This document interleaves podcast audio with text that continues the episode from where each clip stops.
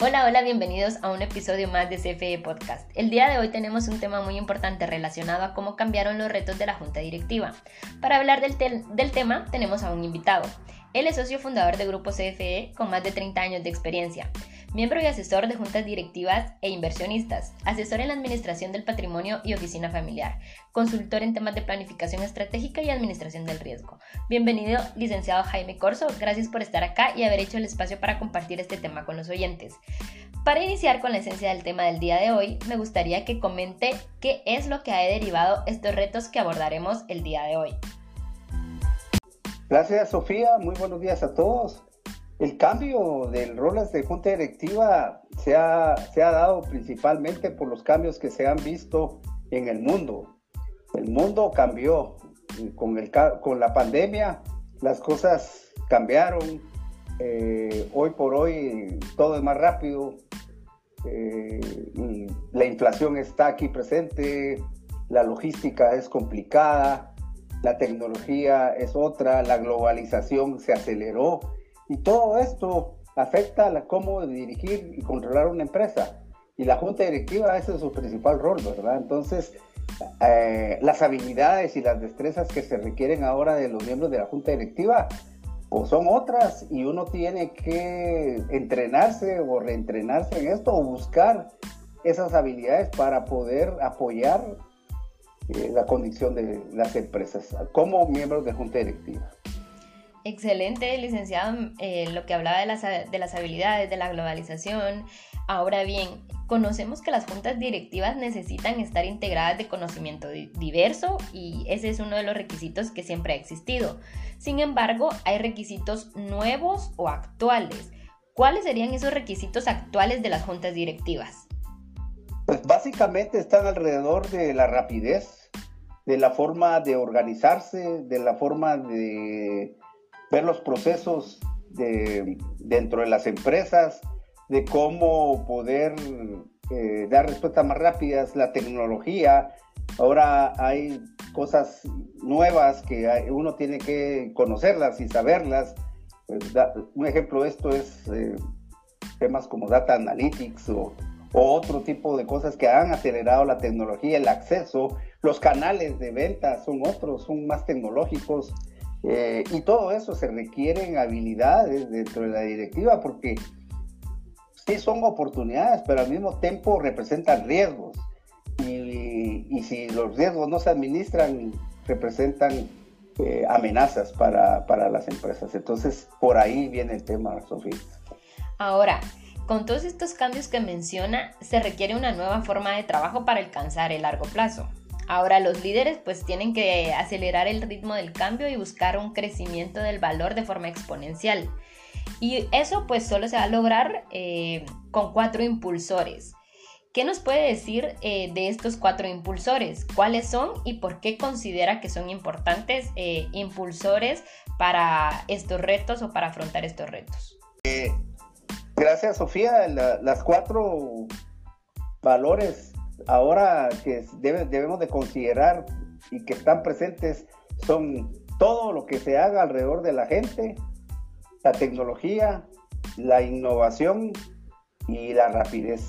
Esas son las cuatro cosas que hoy eh, hay que inyectarle a las empresas, por lo tanto también a la junta directiva, teniendo a los humanos al centro, porque cada vez más está, está claro que la gente es la que provoca los cambios dentro de las empresas. Y en ese sentido, una de las cosas muy importantes es la forma en que se estructuran las empresas.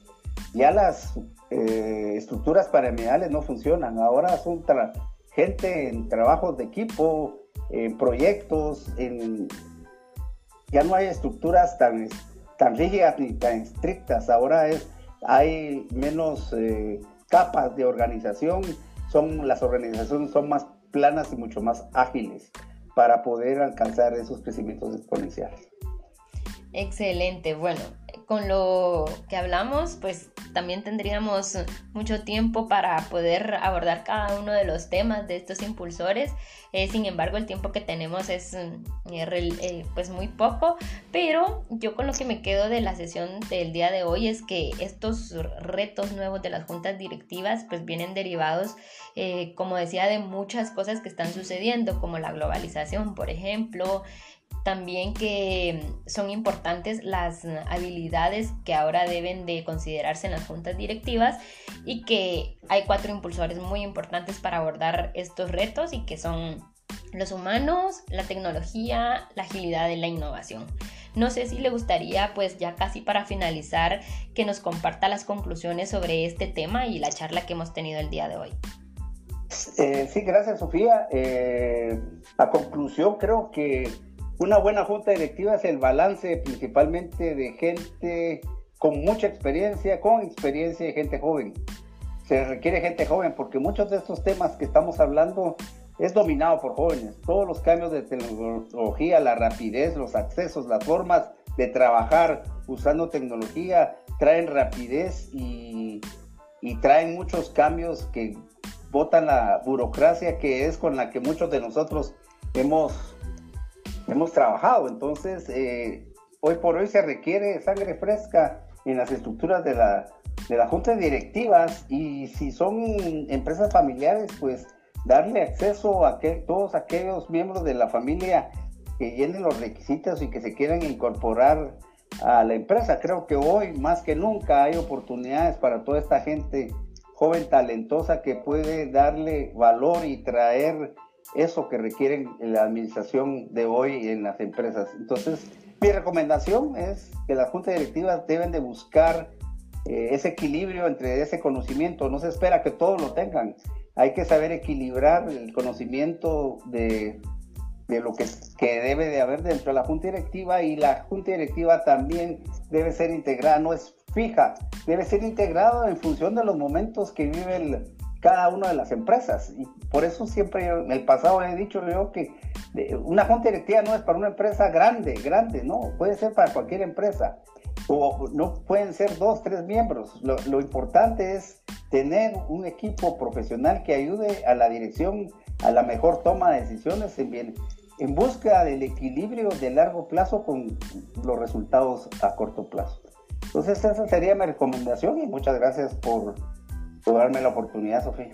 No, gracias a usted pues por hacer el tiempo, por compartirnos este tema y pues que nos deje también un poquito de curiosidad para ir a conocer más. También lo tenemos disponible en el sitio web de grupocfe.com. Así que le agradezco mucho por haber compartido y a los que llegaron eh, hasta el final del, del podcast también espero que hayan aprendido mucho, así como yo lo he hecho con el licenciado Corso. Gracias por compartir este tema. Esperamos que sea de interés para los oyentes y que nos escuchen en el próximo episodio.